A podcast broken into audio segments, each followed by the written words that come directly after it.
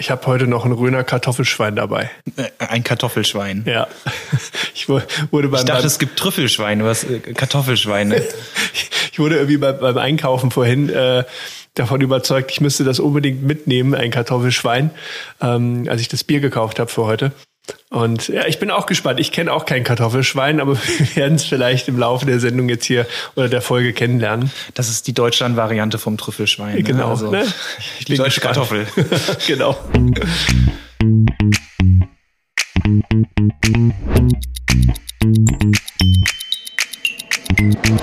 Ja, mein Lieber, willkommen zu unserer äh, zweiten Ausgabe. Moin, moin, Nick. Moin. Alles gut? Ja, äh, wunderbar ins neue Jahr gerutscht. Ich hoffe, du auch. Sehr gut. Ja, ja, auch, auch sehr gut. Vor allem sehr ruhig. Das fand ich extrem angenehm. Ähm, dass äh, noch nicht mal meine Hunde es richtig mitbekommen haben, dass äh, neues Jahr ist durch wirklich wenig äh, Krach draußen. Ich glaube, das ist die eine Seite der Bevölkerung, die sich extremst gefreut hat, dass es kein Feuerwerk gibt, äh, neben den ökologisch angehauchteren vielleicht. Ähm, und dann gibt's die anderen, die, die sich wahrscheinlich geärgert haben, dass sie nicht so viel böllern durften. Ne? Ja, aber ich glaube, manche, ich sag mal, wer das richtig ambitioniert betreibt, der hatte noch seinen halben Keller dann voll gehabt und ich habe dann so ein, zwei Sachen hast du da gehört irgendwo noch. Aber also ich persönlich fand es gar nicht so schlecht. Ähm, aber gut, das ist, glaube ich, tatsächlich, wie du schon sagst, eher äh, Geschmacksfrage, ne? Ja gut, also äh, Viertelstunde lang ging es, glaube ich, bei uns in der Umgebung. Dann war dort eigentlich auch komplette Ruhe. Das ist in Ordnung. Ja, Aber es gibt Enthusiasten, die müssen da eine Stunde äh, in der Kälte stehen und alles rausfeuern, was geht. Ne? Ja klar, ich meine, ich meine, ich verstehe das ja auch, dass viele auch sagen, hey, das ist irgendwo ähm, so, so ein Traditionsthema, was man fortsetzen will. Du kannst dich ja genauso herrlich darüber äh, mit Menschen auseinandersetzen, ab wann greift äh, bei einem Gebäude der Denkmalschutz, ab wann ist das zielführend und sinnvoll und ab wann ist es nicht schön. Das ist nochmal ein anderes Thema, ne? Aber es ist auch so damit irgendwie verbunden. Ja, alles im Auge des Betrachters. Ne? Oh, richtig, genau, genau. Ja, wobei, also ähm, was so Pyrotechnik angeht, also ich habe in meiner Jugend tatsächlich auch viel damit gemacht, auch äh, so gebastelt. Ähm, Ze zeig mal, hast du noch alle Finger oder? ja, sind, sind noch alle dran? ja sehr gut. Ja, also nichts nichts Schlimmes, ne? Also keine Chemikalien angerührt oder sowas. Aber äh, ich sag mal, Böller äh, oder sowas adaptiert oder auseinandergebaut und anders zusammengebaut, das dann gezündet mit entsprechendem Sicherheitsabstand und den, dazugehörigen Sicherheits äh, niemals. ja, es hat Spaß gemacht, ja. Aber ich kenne das auch noch so, es gab doch diese solche, Ketten, wo so ganz, ganz viele Ja, ja. kleine Knaller dran waren. Diese und die Teppiche konntest oder sowas, ne? Genau, die konntest Ja. du auseinanderschneiden und dann hattest du einzelne kleine Knaller. Ähm, wie heißen die im Fuldaer Volksmund? Nonnefötz? Ich glaube sowas. Heißen die so? Ja. Ach du je. Also Nonnenfürze? ja, ja, ja. Müssen wir das rauspiepen? Ich glaube nicht. Aber das stimmt, da kann ich mich erinnern. Das haben wir auch mal. Dann haben wir die auseinandergeschnitten eben und dann hattest du lauter so mini kleine Knaller. Ja, mein Vater hat mir gezeigt, wie man aus diesen Luftpfeifern oder Heulern heißen Mhm. die, äh, kleine Raketen bauen kann. Das geht ganz Ah. simpel. Okay. Ja, äh, du musst denen nur eine Düse verpassen, dann fliegen die. Wenn die noch Flügel bekommen, dann fliegen die sogar in eine gerade Richtung. Also das Okay. ist sehr simpel. Ich weiß nicht, ob man das als Vater seinem äh, 14-jährigen Sohn zeigen sollte. äh, aber hat Spaß gemacht. Wir werden deinen Vater mal hier einladen Ja, und ja. ihn dazu äh, interviewen, ob das eine sinnvolle Erziehungsmaßnahme war. Ja, vielleicht hat er das äh, Ziel verfolgt, mich zum Raketenbauingenieur Wer weiß. heranzuführen. Ja, klar. Hat nicht Rocket geklappt. Hat nicht geklappt. Hat nicht geklappt. Aber Ja, Mensch. Wo bist du denn da nur falsch abgebogen, hä? was ist da falsch gelaufen? Ne? Eieieiei. Naja. Hier, eine Sache, genau, dürfen wir nicht vergessen. Äh, ich war ja oder bin heute dran mit, mit dem Bier, äh, mit der Bierauswahl. Also erstmal, wir machen erstmal Prost. Erstmal Ja, probieren Nick, zum Wohl. ähm, das Ganze blind. Ich frage mich, ob man das gehört hat. Das hat gerade schön Bling gemacht. Hm. Ah, sehr schön. Nick, was hast du denn da Schönes mitgebracht? Ja, also das ähm, ist ein, ein sehr leckeres Bier von einer regionalen Brauerei, Hünfeldbräu, Mit Tee? mit Tee, genau. Und ähm, ich habe die Sorte Heidelbeer, äh, das ist ein Pale Ale. Und du müsstest, glaube ich, ein helles haben, ne? So ist es. Das Ja. nennt sich äh, Keller Helles. Heller Keller. Oder heller Keller. Heller genau, Keller. heller Keller Heller und ein Keller. helles ist es, so rum. Genau, ein es. helles, Ja, genau, richtig, ja. Und äh, eigentlich eine sehr geile Geschichte. Die Jungs müssten wir mal auch mal einladen. Ähm, sind vor, weiß nicht, knapp, war es ein Jahr oder ähnliches mal ähm, zu mir gekommen und haben eben ihre Idee skizziert, eine Brauerei aufzumachen. Ist das jetzt nicht ein bisschen kitschig? Also drei Kerle sitzen. Ich stelle mir das ganz blumig vor. Ne? Also drei Kerle sitzen da in, beim einen in der Kellerbar und äh, keine Ahnung, äh, Samstagabends um 24 Uhr oder noch später, leicht angeheitert kommt die Lass Idee, uns brauen. wir müssen ein Bier brauen.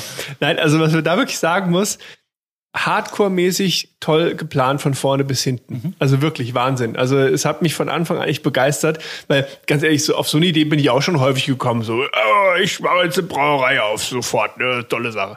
Ähm, am nächsten Morgen äh, ist das ganz schnell wieder anders, ne? Aber Ja, ja. äh, die wirklich die drei haben ganz ganz klar gesagt, wir, wir haben das vor. Wir wollen äh, auch eine richtige Anlage dazu planen. Das muss, wenn wir das machen, auch wirklich gut laufen. Und aber, was ich schön finde, die wollten immer, sag mal, den Spaß daran noch haben. Also sie haben jetzt nicht gesagt, wir skalieren das Ding hoch durch die Decke, sondern ähm, das ist auch wirklich handwerklich. Die drei stehen selber dort in, in dem ganzen äh, Park drinne und brauen selber. Aber auf einem Niveau Ja, das ist klasse. hammermäßig, ne? Und Ja, ich finde, es schmeckt gut. auch gut, ne? Na, also ist gut. Na, ist Absolut lecker. Wir haben das, glaube ich, schon mal getrunken, Nick, ne? Bei, bei dem Test, ne? Ja. Genau, Und da hatte ich das Heidelbeerbier, Ja. ich komme ja aus Giesel. Äh, Da muss man natürlich alles, was mit Heidelbeer zu tun hat, Stimmt. probieren. Richtig. Ähm, ja, war gut, war sehr fruchtig, ne? Mhm. Also ich finde, es schmeckt wirklich so ein bisschen nach, nach Heidelbeeren fast. Also so ein bisschen, also nicht süßlich, aber so herbsüßlich irgendwo. Ich finde das immer spannend. Da ist ja nichts drin, ne? Also das ist also nichts an, zusätzliches drin. Das ist äh, ganz normal, äh, was man reinmacht. Äh, also Hefe, Hopfen, Gerste und, und Wasser. Mehr ist da nicht drin. Genau. Und trotzdem schmeckt es komplett anders, ne? Ja, ich, ich glaube auch, ähm, aber vielleicht können uns die Jungs das irgendwann mal selber erklären.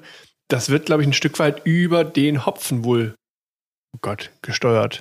Aber jetzt kommen Ja. wir auf Ja, ja, ganz Halbwissen. schwieriges Halbwissen da. Ja, ja. ähm, ja, aber schön. Freut mich, dass es dir schmeckt. Sehr schön. Also Also, sehr gut. Und ja gut, also so eine Brauerei oder die Überlegung, eine Brauerei zu machen, ist schon mutig, ne? ja, total. Also zu sagen, total. Ja komm, äh, wir machen das mal. Ich meine, wir im, in meinem Freundesbekanntenkreis haben wir das auch mal überlegt. Mhm. Ähm, daraus ist eine Geschenkidee geworden für einen Kumpel. Okay. Und zwar ähm, äh, hatten wir Kontakt oder jemand in meinem Bekanntenkreis hatte Kontakt zu einem Brauer aus dem Münchner oder äh, was nennen wir das, Oberbayern, Niederbayern, keine Ahnung. Aus diesem Raum da jedenfalls. Mhm. Okay.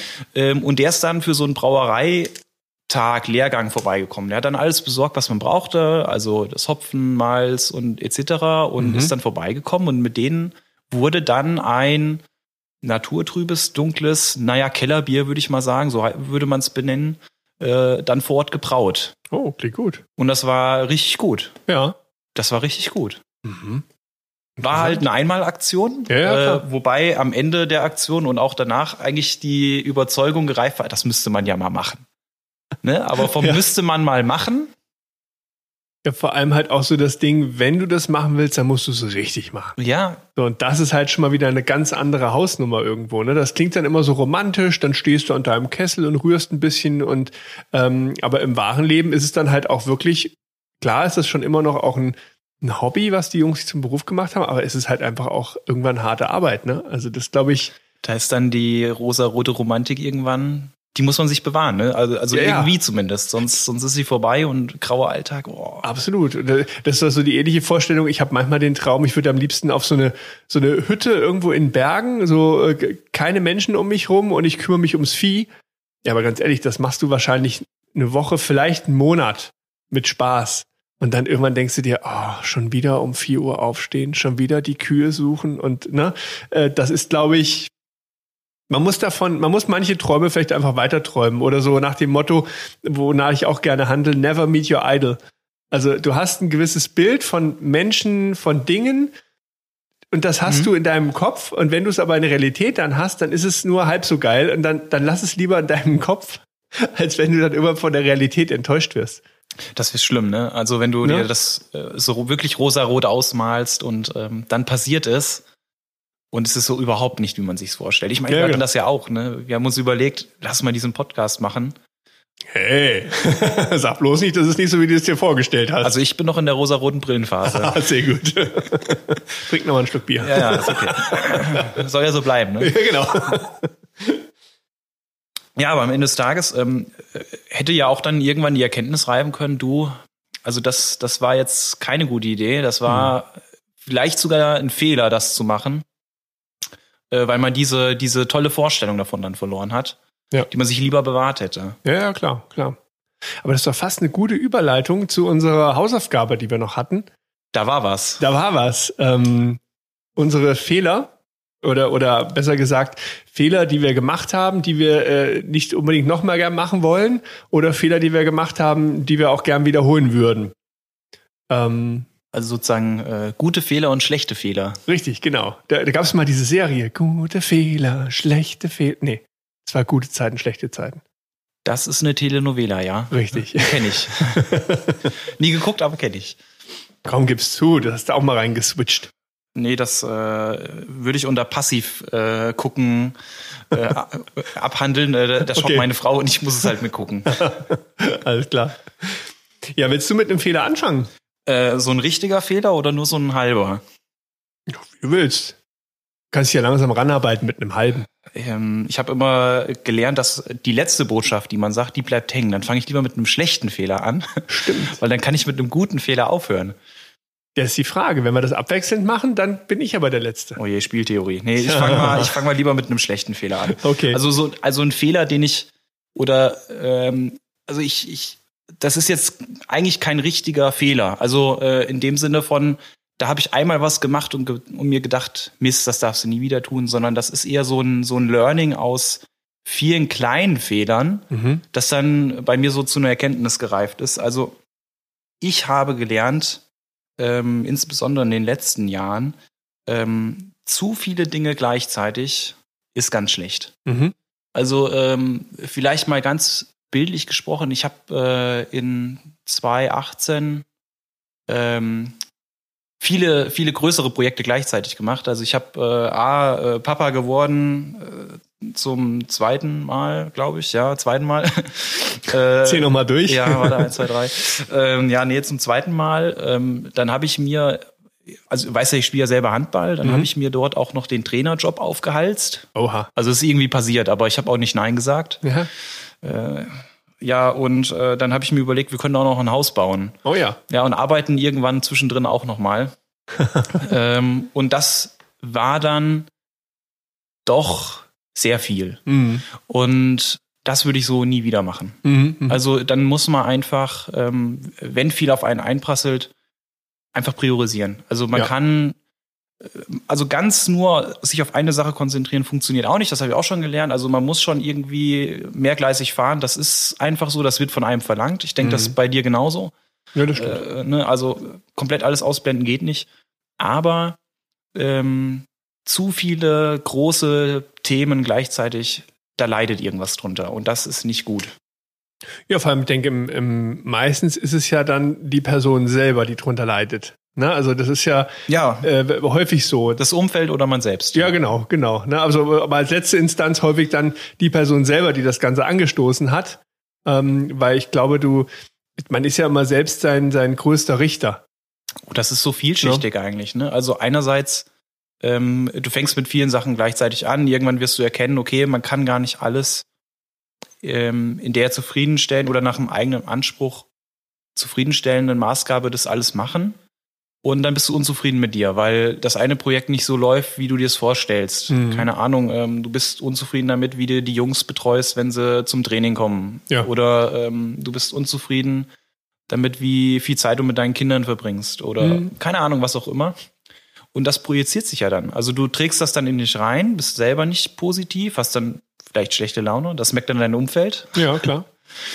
ähm, und überträgt sich dann auch auf die anderen. Ne? Und dann, Mhm. Dann äh, multipliziert sich das vielleicht auch noch. Und also das ist wirklich nicht zu empfehlen und, und das ist auch wirklich etwas, würde ich nie wieder machen. Mhm.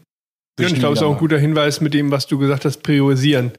Dass man sich wirklich überlegt, ist das jetzt der richtige Zeitpunkt, das und das zu tun? Ist das jetzt wichtig? Und äh, vielleicht geht dann ein Hausbau eher vor, weil man sich sagt, naja, ähm, das ist jetzt die richtige Zeit und mein, keine Ahnung, Trainerjob, ähm, den kann ich in einem halben Jahr vielleicht sogar besser ausüben, als ich jetzt könnte, ne? Ja, äh, da war es wirklich so, ich wollte die Jungs nicht hängen lassen in dem Sinne. Klar. Also wir hatten einen Trainer, der, also der hatte wirklich privat große Themen gehabt Mhm. und der hat dann eigentlich fast in der Nacht- und Nebelaktion gesagt, nee, Freunde, sorry, ich kann das nicht machen. Und der kam dann Ah, okay. auf mich zu und hat gesagt, hier kannst du weil wir hatten vorher schon so ein bisschen, hatte ich ihm Unterstützung geholfen und dann hat er gefragt, du, äh, könntest du das machen? Äh, du würdest mir extrem helfen. Ja, dann, dann lässt man sich auch breitschlagen dafür. Ähm, mhm. Aber ja, manchmal ist Nein sagen dann doch besser. Ja, das stimmt wohl. Ne? Ja. Also da muss man dann auch irgendwo mal in Anführungszeichen Egoist sein und dann vielleicht auch da Rücksicht auf sich selbst nehmen, weil es für alle besser ist. Ja, genau, richtig. Das stimmt. Ah, interessant. Ja, das vielleicht, also Nick ist jetzt nicht, tut mir leid, ist jetzt nicht in dem Sinne ein Fehler, so, äh, ich habe die eine Handlung gemacht und und das war auf jeden Fall falsch, sondern so viele kleine Schritte, die dann aber in der Summe gesagt haben, nee, das war so nicht richtig. Mhm. Aber Nick, vielleicht hast du was. Ich habe es auch ein bisschen aufgesplittet. Also ich ah, habe ja. ähm, ich habe einen Fehler quasi, der auch so ein bisschen auf Metaebene ist, wie du das gesagt hast, aber auch einen ähm, runtergebrochen auf äh, reine Produktebene. Ich fange mal mit dem Produktfehler vielleicht an. Produktfehler. Ja, Produktfehler war tatsächlich einer und zwar ähm, ein sehr, sehr großer Auftrag für, für einen ähm, wichtigen und wirklich guten Kunden von uns. Mhm. Und ähm, da ist leider ein Fehler passiert. So, Fehler passiert. Passiert, so, ja. Genau. Ähm, und was aber das Resultat war letztlich, dass mehrere Tonnen Papier verdruckt waren. So. Das, Schön. Ja, genau. Dem, dem Thema musste ich erstmal stellen dann. Also A musste natürlich zum Kunden gehen und musste sagen, du, wir haben da einen Fehler gemacht, ähm, tut uns sehr, sehr leid. Wir werden uns jetzt darum kümmern, dass das eben aus der Welt geschafft wird. Aber letztlich hast du ja dann auch noch, klar, du hast nochmal den finanziellen Aspekt dabei, ja, dass es halt richtig teuer wird, weil du das übernehmen musst. Und für mich war noch ein bisschen der Aspekt, ähm, ich kann jetzt nicht einfach dreieinhalb Tonnen Papier in die Tonne kloppen. Geht nicht. Einfach, das, ne, das ist, äh, funktioniert irgendwie nicht so. Und ähm, nee, wie, gut, also, wie sah denn das Produkt aus? War das, das so ein A4 oder? Nee, es waren, es waren Schreibtischunterlagen für, für einen Kunden. Ja. Ähm, und da war einfach das Kalendarium falsch. Okay. So, und das. Gut, da hat sich jetzt irgendeine Kita hoffentlich gefreut, oder? Richtig, genau. Ja? Das, das ja? war eben diese Klasse. Aktion, ähm, dass, dass äh, wir dann entschieden haben. Also erstmal haben wir intern natürlich geguckt, wie ist der ja. Fehler entstanden, sind alle Mechanismen eingehalten ja. worden. Wir haben bei uns Vier-Augen-Prinzip und ähnliche Sachen. Und ähm, das wurde alles soweit eingehalten. Das heißt, du konntest jetzt auch, äh, sage ich mal, niemanden einen Vorwurf machen. Es hat jeder ja. sein Bestes getan und hat sich an alle Regeln gehalten. So. Fertig. Das ist halt durchgerutscht. So, passiert. Genau. So. Ja. So, das heißt, wurde natürlich erstmal möglichst schnell das Ganze äh, umgesetzt für den Kunden, dass auch der Lieferprozess und alles läuft. Das war Fokus 1. Fokus 2 war aber, was machen wir mit dem Papier? Ja. Und ähm, bei dem Fehler haben wir dann angefangen, unser Netzwerk anzufunken. Ähm, also wir haben dann zum Beispiel äh, in Fulda äh, Fort Sorg angeschrieben. Die haben uns umsonst einen Sprinter geliehen. Ach, cool. Dann habe ich mit der Druckerei gesprochen. Das war JD-Druck in Lauterbach. Ähm, die haben uns aus diesen großen Blöcken ja. kleine Blöcke geschnitten. Ach ja. Haben die am Kopf geleimt. Ach super. Die haben, haben sie auch kostenfrei gemacht. Und ähm, dann bin ich irgendwann im Sommer zu denen hingefahren, zu JD, habe den Sprinter voll geknallt mit den Blöcken. Ja. Waren ja schon ein paar Tonnen. Ja. Und die haben wir dann ähm, an Kindergärten in der Region verschenkt. Ach super. Als Malblöcke. Ja, aber ja. siehst du, so, so hast du aus dieser ja nicht schönen Erfahrung oder aus diesem nicht schönen Geschehnis für viele ja doch noch was Positives gewonnen. Ne? Genau, deswegen dachte ich mir, also sag mal so rein wirtschaftlich, würde ich diesen Fehler nicht nochmal machen wollen. Ja, genau ähm, rein emotional oder äh, würde ich ihn, glaube ich, sogar gerne machen, weil einfach viele äh, strahlende Augen mich begrüßt haben. Und wir haben auch äh, Bilder gemalt bekommen von den Ach, Kindern ja. und die waren total happy, dass sie endlich so große Malblöcke haben. Und also, ne, das ist so das Ding. Ja, würde ich gern nochmal machen und nee, eigentlich nicht unbedingt nochmal. Siehst du, wir hatten, wir hatten, äh, nur weil mit den Malblöcken, das will ich, will ich mal kurz aufgreifen äh, bei uns ist ja die, also das vergangene Jahr 2020 war bei uns in vielerlei Hinsicht ein richtig bescheuertes Jahr. Mhm. Ähm, äh, unser Seniorchef Dr. Mood ist ja verstorben um mhm. Ostern herum, nicht an Corona, aber er ist halt leider plötzlich verstorben. Ja. Ähm, und dann haben wir dieses Jahr oder vergangenes Jahr ja auch unsere Marke so ein bisschen, bisschen neu gemacht. Ne? Also ja. wir sind ja die Advisor und ihr habt ja für uns wunderbar ähm, äh, das neue Logo und Briefpapier etc. entworfen. Und genau da ist das Thema. Mhm. Äh, neues Briefpapier. Was machst du mit dem alten? Ja. Ne? Wegschmeißen? Ist eigentlich schade, weil es wirklich tolles Papier ist. Ja. Und ähm, ich sehe das bei meinen Kids, äh, die malen im Kindergarten und in der Kita zum Teil auf Durchschlagpapier von irgendwelchen Firmen. Wahrscheinlich ist da der Vater oder so äh, selber Kindergartenpapa mhm. und hat das mal mitgegeben. Mhm. Also eigentlich eine coole Sache. Aber wenn ja. du dann keine Ahnung, ein Bild von deinem Kleinen da gemalt bekommst und hinten drauf steht dann auf Lochpapier irgendwie, kannst noch durchgucken, so ungefähr. Das ist schon traurig. Und da Ja. haben wir, habe ich das auch gemacht. Also ähm, Okay. dieses Papier einfach in die Kitas gegeben. Sehr gut. Die freuen sich tierisch. Ja, Die freuen sich wirklich tierisch. Absolut, ja. Das stimmt. Die freuen sich tierisch. Ja, das wäre mein, mein Fehler gewesen. Ähm, Und statt Fehler machen wir jetzt mal was, was auch, wo wir sagen, der Fehler hat uns weitergebracht. Also der hat dich sicherlich auch irgendwie weitergebracht, oder? Also keinen Ja. Fehler macht man ja ähm, Fehler gemacht und nicht und nichts gelernt. Das ist ja ein richtiger Fehler. absolut, absolut. Also Fehler gemacht genau. und nichts gelernt, das ist ein richtiger Fehler. Richtig. Ähm, ja, Fehler, Fehler, äh, die ich gemacht habe, wo ich sage, würde ich noch mal machen. Ähm, ich weiß nicht, ob man das einen Fehler nennen kann überhaupt, weil äh, wenn du sagst, das, was ich gemacht habe, hat sich hinterher als richtig rausgestellt. Ähm, also ich habe mir mal aufgeschrieben, bei einem Big Four arbeiten. Mhm. Jetzt könnte man sich fragen, wieso ist das überhaupt ein Fehler? Ähm, also wer dort gearbeitet hat, äh, wird, also erstmal was ein Big Four. Wollte ich gerade sagen, vielleicht kannst du das Ja, nochmal genau. Also ein Big Four, ähm, äh, manchmal kriegt man es in den, in den Medien mit. Äh, Big Four ist eine ähm, der vier großen Gesellschaften für Wirtschaftsprüfungen und Steuerberatung in Deutschland oder auf der Welt generell. Ähm, ich war für eine von denen tätig.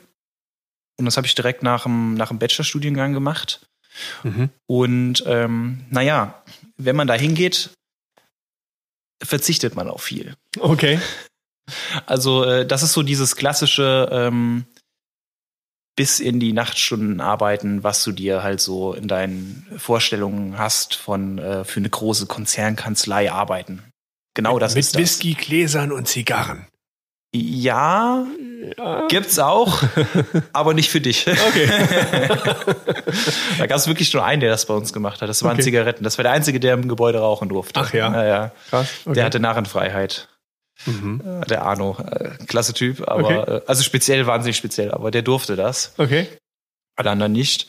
Ähm, und ich hatte damals, wo ich, wo ich angefangen habe, BWL zu studieren, so diese, diese, da hatte ich so einen Weg vor mir, wo ich dachte, Mhm. du willst unbedingt mal zu einem Big Four, weil da willst du lernen, da kriegst du tolle Sachen vermittelt und so. Und das hat sich einfach herausgestellt, es war nicht so. Okay. Es war einfach nicht so. Also ich hatte so den Eindruck, man wird da benutzt. Mhm. Also das, das ist jetzt hart formuliert, aber ähm, man ist dort, man kriegt da gar nicht so viel mit, wie man vielleicht auch gebrauchen kann. Also man kriegt Mhm. da sicherlich auch gute Sachen mit. Ich habe dort gelernt, auch lange an Sachen zu arbeiten, sich zu fokussieren und habe dort wahrscheinlich auch genug falsch gemacht und kleinere Fehler sozusagen gemacht, die für mich irgendwie wertvoll waren. okay. Ähm, aber warum ist das ein Fehler, den ich wieder machen würde? Ähm, ich habe dadurch eine ganz andere Wertschätzung für Zeit bekommen. Mhm. Ähm, oder für, für das Arbeiten als solches. Ich habe dann den harten Wechsel gemacht und bin dann nach Fulda gekommen in eine mittelständische Beratung. Ja. Und da war es schon eine Katastrophe, wenn du um kurz nach fünf nach Hause gegangen bist. Sehr gut. Und da entwickelst du einfach, also ich zumindest habe also eine unglaubliche Gelassenheit entwickelt zu Zeit und Arbeiten. Also wenn es später wird, dann ist das halt so. Mhm. Ja. Also da bin ich ganz entspannt und ich habe das als wahnsinniges Geschenk empfunden, dass ich nicht eine Stunde zu meinem Arbeitsplatz pendeln musste, dass ich nicht äh, um 6 Uhr oder spätestens um sechs, halb sieben an einem normalen Arbeitstag mhm. zu Hause war. Also Mhm. äh, früher in meinem Angestellten, jetzt ist es auch ein bisschen gewandelt, aber Ja. von der Sache her einfach dieser Bezug zu Freizeit. Mhm. Ähm, der ist ein ganz anderer dadurch geworden, äh, viel höhere Wertschätzung bekommen. Ähm, und aus, allein aus dem Grund würde ich, würde ich das auf jeden Fall jederzeit wieder machen. Mhm. Okay. Ja, interessant.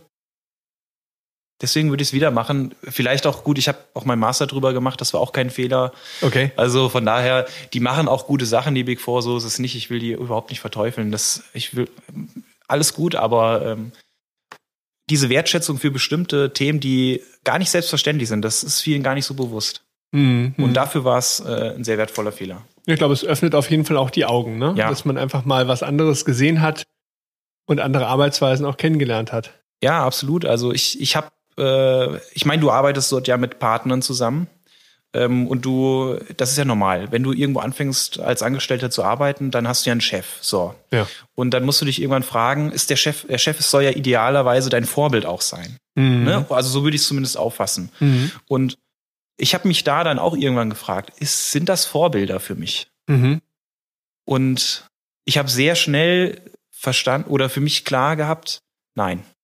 Also so wie die will ich nicht sein. Einzelne Aspekte waren sicherlich bewundernswert und auch erstrebenswert, aber das Gesamtpaket hat da nicht gepasst. Und dafür war das sehr wertvoll, das zu machen, diese Erfahrung zu Mhm. haben. Also zu wissen, was man eigentlich nicht will. Ja, gut, ich denke, das ist auch, auch sehr interessante Erfahrung. Ne? Ich denke, Ja. habe ich auch bei so manchen Zwischenstufen irgendwie gemacht. Ähm, ich habe eine Zeit lang auch mal, äh, keine Ahnung, ich hatte ein Praktikum gemacht bei äh, in einer Zwirnerei. Ähm, und das, Das war, ist spannend. Das war, das war super spannend, aber ich habe halt auch gemerkt, naja, den ganzen Tag an der Maschine stehen, das ist nicht das, was dich erfüllen wird. Oder Ja. ich habe auch eine Zeit lang mal beim Online-Büro der Stadt Frankfurt gearbeitet, habe dort mit äh, an der Website gebaut und ähnliches. Das war auch richtig schön. ja. Aber wenn du in so einem Beamtenkontext arbeitest, ist das halt wieder was anderes, als wenn du in der freien Wirtschaft aktiv Auf jeden bist. Fall. Das hat beides seine Vor- und Nachteile. Äh, die Frage ist nur, was passt besser zu dir als Person? Und da habe ich eben auch gemerkt, naja, also dieses Beamtenkontext-Thema ist auch nicht so das, was, was ich brauche. Das wäre nur ein Job, ne? Das ist nicht dein Beruf. Da Richtig. musst du wirklich voll ein geiles stehen. Hobby. Genau, Du ja. brauchst ein geiles Hobby. Ja. Ja, ne, das ist die Frage. Äh, wo, wo, wo, wo suchst du deine Erfüllung? Suchst du die in der Freizeit, im Hobby? ja. Dann brauchst du einen Job, den du wirklich nur als Job siehst. Dass du sagst, ja, das Da ist bin ich, dafür, das dass ist ich die mein Miete bezahlen kann. genau, ja. genau ne? Von 8 bis 16 Uhr und dann fällt der Hammer. Oder sagst du, nee, die Erfüllung finde ich im Job. Ich glaube, nur dann, dann wirst du glücklich, dann wirst du erfolgreich. Und da gebe ich dir absolut recht, dann fragst du auch nicht nach der Uhrzeit. Genau. Dann, dann bleibst du, dann machst du das fertig, dann findest du das cool. So bin ich eigentlich auch in der, in der Werbebranche irgendwo. Die tickt ja auch ähnlich, Gewandert. oder? Also es ist ja, Ja. auch, alle Beratungsberufe sind ja in irgendeiner Weise so, ne? Ja klar, ich meine, du musst es einfach geil finden. Ja. Also, und dann, dann passt das auch alles irgendwo. Glaube ich, glaube ich schon. Also, ja, spannend. Ja, aber das war ja kein richtiger Fehler. Ja, ja nein, Quatsch. Nein, nein, nein, das fand ich. Fand das ist ja das Problem. Also wenn du sagst, ähm, ein Fehler, den du immer wieder machen würdest, ähm, dann war es auch kein Fehler eigentlich. Ne? Ja, Dann war es ja eigentlich der richtige Schritt. Ich habe da auch keinen gefunden. Also, Also, was, was hast du denn dann aufgeschrieben? Ich, ich habe hier noch stehen als, als zweiten Fehler, ähm, als Stichwort für mich auf Bauchgefühl, auf Bauchgefühl hören oder mehr aufs Bauchgefühl hören. Also, was ich damit sagen will, als Startup ganz am Anfang, ähm, da hast du alles mitgemacht. Das heißt, du, du warst Ja. eigentlich nie auf Augenhöhe mit, mit dem Kunden. Du hast alles gemacht, wie der Kunde das möchte. Also bis, bis dahin, dass mir irgendwann auch mal ganz am Anfang einer gesagt hat, Mensch, Herr Bredel, ich habe Ihnen doch quasi bei der Gestaltung die Hand geführt. Wofür muss ich Sie eigentlich noch bezahlen? Mhm, sehr schöne So. Frage. Ja, ne? Und das ist so das Ding, wenn du, wenn du eben äh, A, hör erstmal auf dein Bauchgefühl viel mehr, als, äh, als du es vielleicht manchmal solltest. Also, das wirklich, das habe ich mich aber auch erst nach einer gewissen Zeit der Selbstständigkeit getraut, dass ich erstmal auf meinen Bauch gehört habe und überlegt habe, willst du diese Kundenbeziehung eingehen, willst du dieses Projekt machen? Weil am Anfang hatte ich auch ganz Ja. viele so Zombie-Projekte. Hm. Die haben sich dann irgendwann zu Zombies entwickelt. Okay. Und ähm, die haben weder Spaß gemacht noch Geld verdient. Und ähm, die Kunden sind vor, werden vor allem unsicher. ja. Wenn du am Anfang bei der Existenzgründung musst du erstmal jedem vorbeten, ja, natürlich kriege ich das hin. Ja, das habe ich schon mal gemacht. Ne? Also du bist ja erstmal in so einer Bittstellerhaltung Okay. und ähm, hast aber dann gleichzeitig das Problem, dass du irgendwann unsichere Kunden hast. Weil du ja, der Kunde sagt, ich hätte das gerne in grün, machst du es in grün. Der Kunde sagt, mach hopp, dann machst du hopp. Ja, der klar. Kunde sagt, sitz, du sitzt. Und dann fragt sich der Kunde irgendwann, Moment mal, ich wollte doch eigentlich einen Berater haben. Ich wollte doch jemanden, genau jemanden haben, der eigentlich der Fels in der Brandung ist, der mir hilft dabei. Genau. Und das ist ein Riesenproblem. Das ist ein Fehler, den ich auch dann abgestellt habe. Mit einer gewissen Erfahrungszeit und mit einer gewissen Reife irgendwo auch, dass du genau das eben nicht mehr machst, weil du hast Zombie-Projekte, du hast Kunden, die unsicher werden, Ja. weil du die ganze Zeit Hü und Hot mitmachst. Aber ich frage mich jetzt gerade nur, also ich, ich bin ganz bei dir, so auf sein Bauchgefühl zu hören, ist sehr, sehr wertvoll. Da braucht man aber auch erst dieses Grundvertrauen da rein. Absolut. Also das muss man entwickelt haben. Ja. Wenn man das hat, dann ist der Bauch ein ganz gutes ein ganz guter Kompass, weil, weil der den Kopf kannst du beeinflussen, ne? Das Herz Richtig. nicht. Richtig, ja. Äh, da sind wir gerade bei der Eiskönigin übrigens. Ne? Du hast geguckt am Wochenende. ähm, nee, unsere Kids haben so einen Toni, wenn du die Ah, kennst. okay, Kennst du die ja, Dinger? ja, ja, ja. ja, auch klasse. Und äh, ja, abends der Kleine muss gestreichelt werden, bis er schläft. Ja. Und da hört man das halt dann mit, ne? Ja, okay. Wenn der Troll da Ja. die. Ne? nee, aber, aber da ist ein wahrer Kern halt drin, ne? Ja, also absolut. du musst den, den Kopf kannst du mit Zahlen verwirren oder auch beeinflussen, aber dein, dein Bauch, dein, dein Herz, äh, sozusagen dein inneres Gefühl, ob eine Sache richtig oder falsch ist, das ist ganz schwierig. Ja. Aber ich glaube, dass dieses Bauchgefühl speist sich über die Jahre eben auch A durch deine ganzen Erfahrungen, die du gemacht hast und B auch durch dein Know-how. Ja. Das heißt, du hast relativ, oder ich merke das äh, so in den letzten vielleicht zwei, drei Jahren, du hast sehr, sehr viel schnelleren Zugang dazu, zu wissen, was empfiehlst du deinem Kunden? Willst du das machen, willst du es nicht machen? Und auch mal, was du eben vorher gesagt hast, zu sagen, nein, meine ich. Werde ich nicht machen und mache ich jetzt auch nicht. Es ist super schwer. Ne? Mir fällt das heute immer noch schwer. Wir hatten heute ein kurzes Gespräch auch in der Agentur dazu, wo äh, eine äh, sehr liebe Mitarbeiterin mir gesagt hat, du darfst auch mal Nein sagen. So äh, in Bezug auch auf eine Kundenanfrage, Das die ist- zwischen den Jahren reinkam. Das musst du lernen erst. Genau. Das ist auch Und- ganz schwer. Ja, ja, aber da Ja. musst du auch, finde ich, immer abwägen. Also ich kann das mittlerweile gut, aber es gibt Situationen, wenn du da Nein sagst, kennst du auch als Dienstleister, dann hast du nicht nochmal die Chance, Ja zu sagen, weil der Kunde dann weg ist. Also da Ja. muss man schon ein bisschen abwägen ne? und sich überlegen. Ja, es sind zwei Sachen. Ne? Also einmal Ja. das Bauchgefühl nach dem Motto, äh, bringt mich der Auftrag weiter? Ist das Projekt ähm, oder das, was ich machen soll, ähm, irgendwie sinnstiftend für mich? Also kann ich mich damit identifizieren? Fühle ich mich gut dabei? ja. Das ist eine und das andere ist, sich das auch leisten können. Ne? Also, ja, absolut. weil weil das ist dann ein Fehler, das ist dann ein richtiger Fehler. Absolut, Ja. absolut. Also das ist natürlich auch erstmal dieses, dieses Niveau musst du erreicht haben. Deswegen sage ich ja am Anfang, hast du dich halt auch nach jedem Groschen gebückt, projekttechnisch. Ja. Die, die Frage ist aber, ich glaube, manches Bücken hätte man lieber lassen sollen, weil du hast dafür die Scheine nicht gesehen, die über dir entlang geflogen sind. weil du hast dich halt wirklich nach jedem Scheiß gebückt Ja. und hast dabei vergessen, vielleicht auch mal Bestandskunden besser zu betreuen Ja. oder vielleicht auch mal auf den einen Groschen zu verzichten und dafür die anderen Sachen im Kern mehr auszubauen. Aber das traust du dich am Anfang nicht, weil du, du siehst einfach die ganze Zeit, wie, wie dir deine, deine Fixkosten äh, um die Ohren fliegen und äh, wie so ein Schwall Wasser das alles rausläuft und oben Ja. nieselt's nur so leicht runter. Und äh, wenn du über die Jahre das aber mitbekommst, wie das alles funktioniert, dann hast du irgendwann auch diese Ruhe, das auch auszuhalten. Ja, man braucht so eine, so eine richtige Gelassenheit. Ne? Also die Ja. muss man, die muss man entwickeln oder man hat die. Ähm, Soll es ja auch geben, so Leute. Ähm, aber in der Regel wird man die erst entwickeln. Glaube ich auch, ja. Und wenn man an dem Punkt ist, dann ist man wirklich, na gut, das ist äh, wahrscheinlich so eine, so eine Banalität. Ne? Äh, Also du musst halt irgendwie mit dir im Reinen sein, Mhm. ähm, eine gewisse Erfahrung haben, Grundvertrauen in dich selber und dann, Ja. dann kannst du auch solche Entscheidungen treffen. Denke ich auch, ja. Ja. Weil sonst wird es echt schwierig. Also das Nein sagen, das ist, glaube ich, eine der schwierigsten äh, Übungen, die, da- die, die man erstmal lernen muss oder hinbekommen muss ähm, dann auch. Ja, und vor allem auch ein nachhaltiges Nein, ne? Weil Ja. manches Nein, was man ausspricht, ist so ein vielleicht könnten wir eventuell doch, ne? Aber es muss ein Nein sein. Weißt du, äh, Mit Punkt.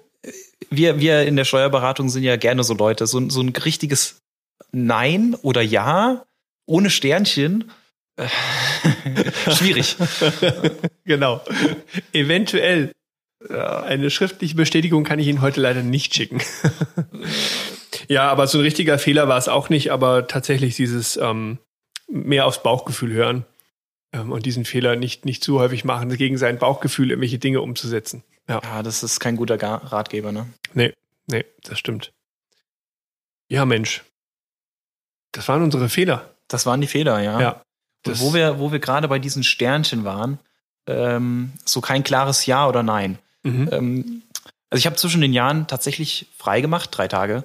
Ähm, Sehr und kam da am Montag her. Ähm, eigentlich, um genau zu sein, an Silvester hatte ich mal kurz Besuch zu Hause äh, von einem ja, befreundeten, bekannten Rechtsanwalt, der, der da so eine Fragestellung hatte. Ja. Ich sollte mir da was anhören und meine Meinung dazu sagen. Okay, habe ich gemacht. Und am Montag habe ich das Ganze dann irgendwie versucht zu verschriftlichen und, mhm. und ihm da was zu schreiben. Und äh, ich hätte da mal eine Phrase für dich, Nick. Oh, war ja. Also jetzt schon mal den Jingle einspielen, bitte. Ja. Hermanns fragt. Und zwar, ähm, was würdest du unter einer stillen Beteiligung verstehen? Stille Beteiligung. Also Beteiligung impliziert für mich schon mal, also Minimum GmbH oder AG oder ähnliches. Okay. Muss mir schon sagen, ob ich auf dem richtigen Weg bin. Es ist nicht falsch und nicht richtig. Hat geholfen. Das wieder, ist ein ne? richtiger Sternchen-Text schon. Ja, ja. Gedärzt Ähm, lernen. Okay, stille Beteiligung. Also ich, ich glaube, dass es ähm, mit einer GmbH zu tun hat. Dass äh, letztlich ich ähm, kann ja bei einer GmbH Gesellschafter mit an Bord haben. Ja. Und ähm, ich würde sagen, wenn ein Gesellschafter mit an Bord ist und sich auch aktiv in das Unternehmen mit einbringt, dann wäre das keine stille Beteiligung. Okay. Wenn ich aber einen Gesellschafter habe, der nur mit seinem Kapital sich eingebracht hat, Ja. ähm, dann wäre das für mich eine stille Beteiligung. Also jemand, der wirklich nur sein Kapital zur Verfügung stellt, sich vielleicht auf ein, zwei Ja. Gesellschafterversammlungen informiert und sagt, äh, einfach nur hören will, was passiert mit meiner Kohle, aber sich nicht aktiv in die Ge- Geschäftsprozesse einmischt. Okay. Ähm, ich glaube, im Kern trifft's das. Ist, ist nicht das, was es ist, aber im Kern ist es richtig. Wieso? Also drei Minus, na toll. Nein, nein, nein. ähm, die stille Beteiligung ist ein, Mhm. ist ein Begriff aus dem HGB tatsächlich. Also die Okay. gibt es, die ist normiert, also gesetzlich geregelt. Und die sagt eigentlich nur, da gibt es jemanden, der sich an einem Handelsgewerbe eines anderen beteiligt. Okay. Also es muss keine GmbH sein. Eine GmbH ist ein Handelsgewerbe, das Mhm. würde auch gehen. Das wäre eine GmbH und still. Mhm. Ähm, und dieser Beteiligte macht genau das, was du richtigerweise gesagt hast. Der gibt was dazu, in der Regel Geld, Mhm. und hält die Klappe. Mhm. Okay. Also sitzt nur daneben mehr oder weniger und guckt zu, dass, es, dass er was davon hat, ja. Sehr gut. Und, ähm, und das ist ein sogenannter stiller Beteiligter. Und das war ein Okay. Thema, über das ich mich, ähm, mit dem ich mich beschäftigen musste. Und äh, im Handelsrecht ist es relativ einfach. Ne? Da gibt es ähm, diesen stillen Beteiligten, der ist im HGB steht der drin, äh, wie das aussehen muss. Dann gibt's äh, ein paar Varianten, was man da machen kann. Und das, das Steuerrecht ist dann ein bisschen perverser. Das sagt dann, es gibt einen typisch stillen und einen atypisch stillen. Mhm. Äh, was meinst du denn, was das ist? Ein typisch stillen und atypisch stillen. Das eine ist ADHS und das ein typisch stiller und atypisch. Okay, also typisch still würde ich sagen. Also nur diese, diese Vorsilbe oder dieses Vorwort, der Präfix dazu kommen, typisch und atypisch. Ja, ja. Also atypisch ist auf jeden Fall dann äh, nicht typisch. Ja. So, aber ein typischer, also die, natürlich die Überlegung, wie kannst du die beiden auseinanderhalten? Genau. Also wenn er typisch ist, würde ich sagen, er hat sein Geld irgendwie eingebracht, in welche Form auch immer, Ja. und sagt sich, ja, wie gesagt, er ist einfach still, er ist typisch, äh, das heißt, er funkt nicht rein. Und atypisch könnte ja vielleicht sein, dass er sagt, äh, er äh, klingt sich doch in irgendwelche Entscheidungsprozesse mit ein. Ja, genau so ist es im Prinzip auch. Ja? Ähm, wenn du dir, also eine stille Beteiligung, wie wird es steuerlich behandelt? Mhm. Eine stille Beteiligung kannst du sagen, im Ergebnis ganz platt gesprochen wie ein Darlehen. Das ist ein Kapitalgeber, der gibt Geld hin und bekommt was dafür. Ob das Okay. jetzt Zins, Gewinnanteil ist, wie man es nennen möchte, ist eigentlich egal. Von der Sache her ist das ein Kapitalgeber. Ja. Das ist der typisch Stille. Und der wird auch so behandelt wie jemand, der ein Darlehen gibt. Aber der atypisch Stille, der ist halt nicht still, der redet, Mhm. wenn man so möchte. Der ist ein richtiger Unternehmer. Mhm. Der wird steuerlich ein Mitunternehmer, so heißt der. Okay. Und der hat dann keinen Kapitalertrag, wenn er was bekommt, sondern der hat dann Mitunternehmereinkünfte, die nennt man halt gewerbliche Einkünfte. Der ist in einer anderen Einkommenskategorie Ah, okay. unterwegs. mhm. Ja, und das ist, das ist eine Unterscheidung, die weitreichende Konsequenzen hat, Mhm. ähm, wo es auf Feinheiten ankommt, wie da der Sachverhalt ist. Und, ähm, und das ist halt gerade das Problem. Also dieser, dieser Mitunternehmer braucht zwei Sachen. Der muss Initiative haben Mhm. und Risiko tragen. So. Okay. Und das Ganze kann unterschiedlich stark ausgeprägt sein. Also es gibt Leute, ähm, die tragen vielleicht ein sehr hohes Risiko, weil ähm, die an Verlusten beteiligt sind oder Mhm. an den Reserven in der Beteiligung, wo sie sich da äh, dranhängen. Ähm, aber die machen gar nicht viel, sondern kontrollieren nur, lesen sich mal was durch. Oder genau andersrum, die einfach nur Gewinn kriegen, mit Verlusten nichts zu tun haben, aber Ja. stattdessen in die Tagesgeschäfte mit rein, wie ein Geschäftsführer. Ja. Und, und genau das ist das Problem. Dadurch, dass das eine sehr stark sein kann, das andere schwach oder in einem ganz anderen Aufteilungsverhältnis, kannst du eher bei dem einen oder bei dem anderen steuerlich landen, was aber handelsrechtlich Richtig. immer das Gleiche ist. Und das ist, und darüber durfte ich mich auslassen und dann sollte ich da eine Aussage treffen. Ja, wie ist denn das jetzt? Und wie macht das ein Berater typischerweise? Zehn Sternchen. Ja, er schreibt dann, es könnte so sein, aber eigentlich könnte es auch so sein. Also es ist wirklich schwierig. Das ist, wir- also, wie, wie willst du das genau? Also, du müsstest ja, zum, jetzt gehen wir mal von der GmbH aus. Da musst du ja allein schon gucken, dass du bei den Gesellschafterversammlungen, jetzt wenn du jetzt jemanden hättest, der typisch als typisch laufen soll, dürfte der ja nirgendwo in so einem Protokoll, Protokoll als Entscheidungsgeber mit rein. Also, dass jetzt zum Beispiel sagt, Herr Müller hat entschieden, Ja. dass wir Bob, Bob, Bob.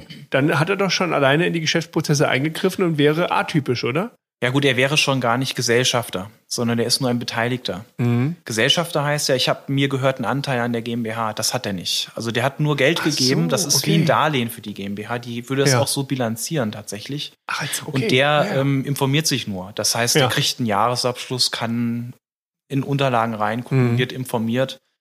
Dann wäre er ähm, sozusagen, er hätte er schon diese Initiative entfaltet. Ja. Mhm. Aber das, das kann heißt- man unterschiedlich ausgestalten. Du kannst auch sagen, der, der darf wenig sehen, nischt. Der kriegt Ja. einmal im Jahr gesagt, das ist die Zahl. Hier Okay. ist der Abschluss, kannst du dir angucken und das war's. Und das ist ja gerade das. Also die Rechtsprechung und auch äh, äh, die, die Behörden haben natürlich äh, Maßstäbe oder Kriterien entwickelt, die man sich anguckt. Mhm. Und dann sagt er, es ist eher das eine, mehr das andere. Mhm. Aber das Thema ist, es gibt halt da kein Schwarz-Weiß.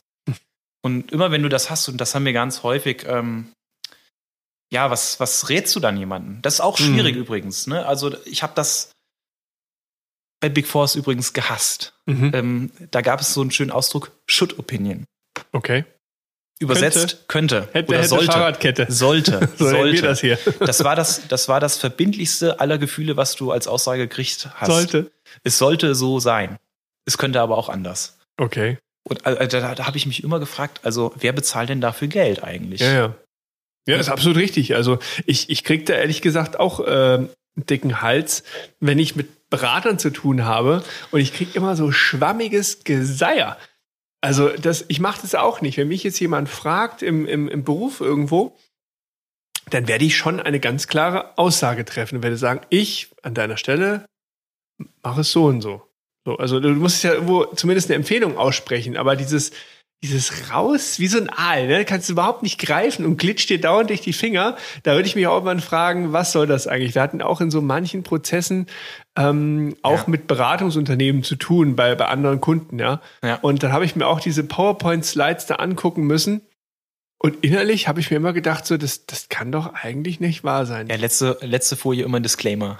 Wahnsinn. Ja, und vor allem auch so dieses, jetzt sag doch mal, wie wir Ja. das machen. Also dieses Runterbrechen auf, okay, jetzt erklären Sie mal dem Herrn Müller, der arbeitet bei uns an der Richtbank.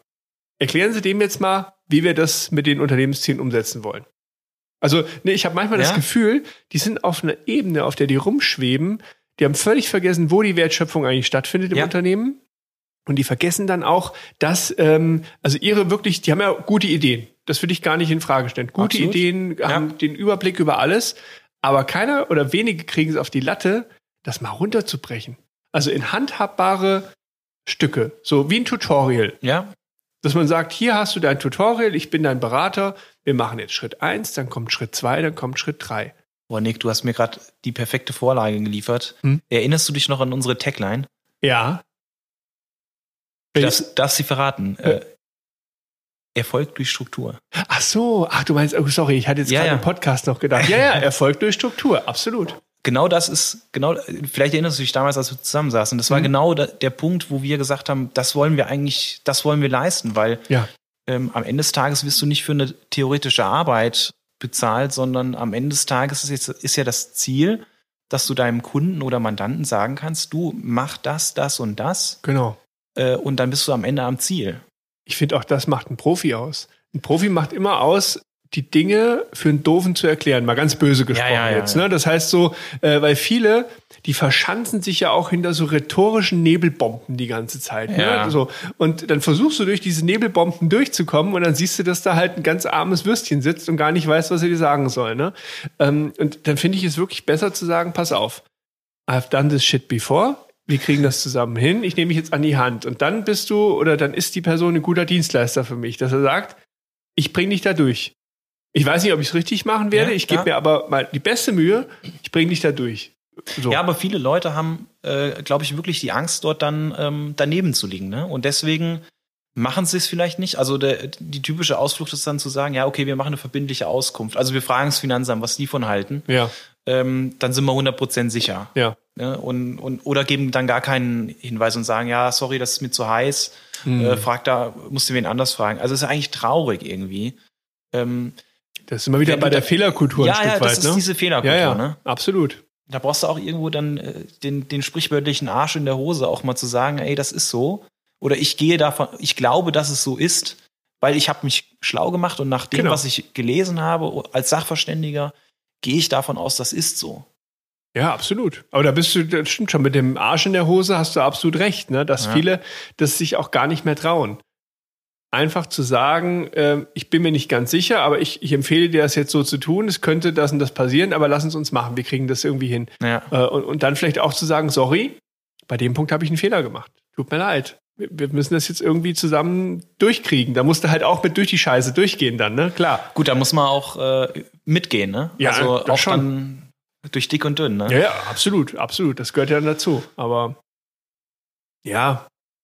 Ah ja, spannende Kiste. Das, aber siehst du mal, da haben wir schon wieder zwei von den Fehlern mit aufgegriffen. Ne? Einmal mit den Erfahrungswerten, die du mitgenommen hast, Ja. äh, von den großen Unternehmen irgendwo. Und mit der Fehlerkultur, ja. Aber es ist häufig so, ne? Also man liest auch immer mal gerne so in den, in diese, mit diese Fehlerkultur, mit in, in, in, in solchen Memes oder so. Äh, Da hast du dann einen, einen Mathe-Prof, Mhm. vielleicht kennst du das, der sich dann da hinstellt und so einfache Mathe- Mathe-Operationen hinschreibt. Eins plus eins gleich zwei, Mhm. Äh, was weiß ich, äh, eins plus zwei gleich drei und das macht er so weiter bis eins plus neun und dann schreibt er gleich neun hin oder so. Und dann hat er irgendwie neun oder zehn Rechnungen, Mhm. alle richtig, letzte falsch. Mhm. Und ähm, Reaktion der Klasse ist irgendwie, dass sie sich über den letzten kaputt lachen ähm, und da aufregen. Und dann führt er, dann hält er einem den Spiegel vor und sagt, was habt ihr denn? Ich habe neun von zehn richtig gemacht, 90 Prozent. Das Sehr ist gut. eine super gute Leistung, Ja, die wahrscheinlich keiner von den Studenten dort in der Klausur hinkriegt. ja. Aber ähm, äh, alle hängen sich an diesem letzten simplen Fehler auf. Ja, ja, richtig. Ne? Also so funktioniert aber äh, unser, unser System, ne? unser Bewertungssystem. Wir, sind, wir hängen uns lieber an den Fehler auf, als an das, was gut gelaufen ist. Ja. Ja, das stimmt auch wirklich. Also das siehst du ja schon, dass es einfach im Schulkontext auch genau nur so läuft. Ja. Da werden die Fehler markiert. Und ich hatte neulich, da hat ähm, mein Sohn zu Hause äh, Matheübungen eben gemacht und ich habe ihm alle Sachen angestrichen, die er richtig gemacht hat. Und da war er völlig konsterniert, so, Papa, Alles du hast falsch. ganz falsch gemacht. So, nee, nee, ich habe einfach alles angestrichen, was du richtig gemacht hast. Das sieht doch viel schicker aus, als wenn ich dir die drei Fehler angestrichen hätte. Und äh, kam also nicht drauf klar irgendwie, aber das ist eigentlich so, ne? Das denke ich mir auch, warum, warum die Fehler nur anstreichen, lieber die Sachen anstreichen, die du richtig gemacht hast. Ja, genau. Ne, das, oder weitergedacht dann auch ähm, äh, tadeln oder loben. Ne? Mhm. Ja, das ist richtig. Wahrscheinlich ist äh, jedes Extrem für sich falsch. Also immer nur die guten Vermutlich. Sachen loben oder nur die schlechten Sachen tadeln, ist, ist wahrscheinlich jeweils nicht gut. Nee, ich glaube, du musst so einen Mittelweg finden. Ja. Das ist das schon. Oder was, was wir vorhin auch hatten, dass du auch ruhig Fehler bestrafen kannst, wenn es dumme Fehler sind, Ja. Aus denen du weder was gelernt hast, noch dass sich jemand an irgendwas gehalten hat. Ich finde, das darfst du, musst du auch bestrafen. Aber ansonsten aus Fehlern. Weil das waren lernen- wirkliche Fehler. Ja, das waren richtige Fehler. Das genau. Ich meine ja auch in der, in der Arbeit, du machst den Fehler, keine Ahnung, 1 plus 1 schreibst ein, äh, 1 plus 9 gleich 9 hin, äh, kriegst du angestrichen und eine 10 dahinter geschrieben. Dann hast du halt gelernt, ja, 1 Genau. plus 9 ist 10 Richtig. und in der nächsten Test, keine Ahnung, äh, weißt du dann halt, 1 plus 9 ist gleich 10 und nicht Ja, 9. genau, Dann genau. hast du keinen Fehler. Richtig, richtig. Aber ich glaube, dass man, aber das hast du ja viel auch in der Hundeerziehung, dass du eben gucken musst, manche Sachen musst du eben auch strafen, Ja. aber du kommst natürlich schneller zum Erfolg, indem du positive Dinge verstärkst. Ja. Das, und das kannst du von der Hundeerziehung letztlich auf äh, alle anderen Dinge auch rüberheben. Ja, aber das, äh, da gab es doch diese Experimente. Wie hieß der Typ? Pavlov? Pavlov? Mit der Glocke war das. Ja, das, ja, irgendwie genau, so, ne? Dass die Hunde angefangen haben dann zu sabbern. Äh, weil sie auf die Glocke konditioniert waren, weil sie immer genau dann ähm, was zu futtern bekommen haben. Aber ich glaube, das funktioniert bei Menschen auch, oder? ja, meinst du mit einem Bier? Oh, ich habe Durst. Sehr gut. Ja, ich muss sagen, also meine Flasche ist ja leer, ne? Also das war wirklich ein leckeres Pale Ale. Absolut. Äh, dasselbe Problem ist mir auch passiert. da müsste man jetzt fragen, ob wir die nächste Runde ordern.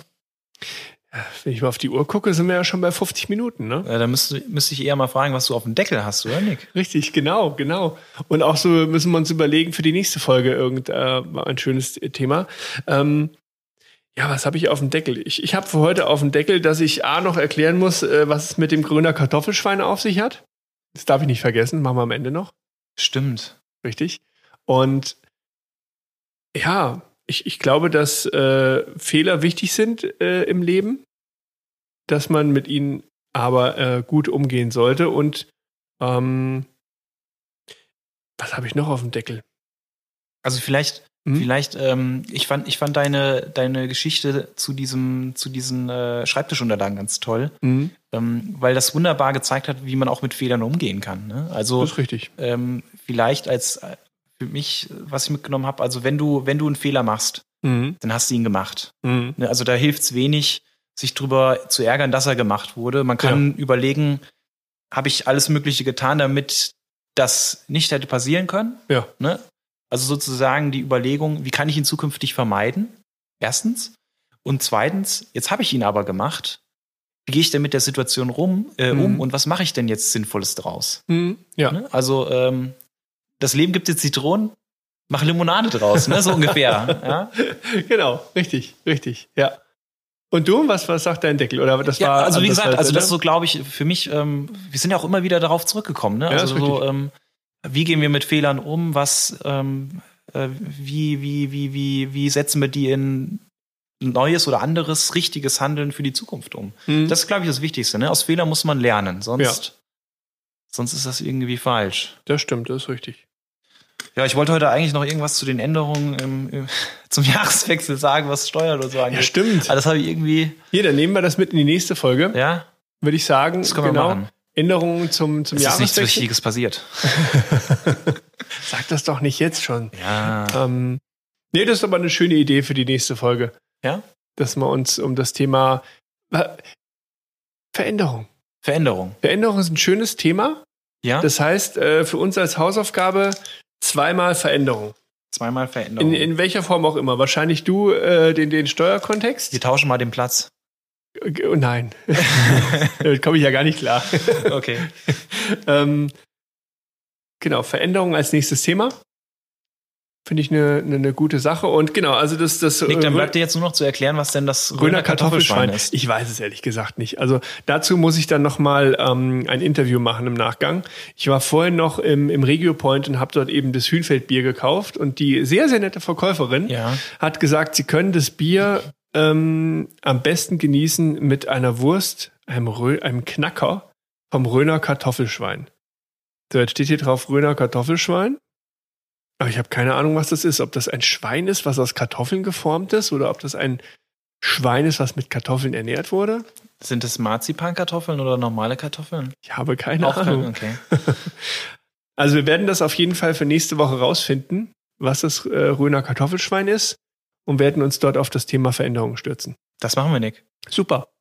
Hat mir wieder viel Spaß gemacht. Mir auch. Schönen Abend Ebenso. und wir hören uns beim nächsten Mal. bis dann. Ciao. Ciao. Thank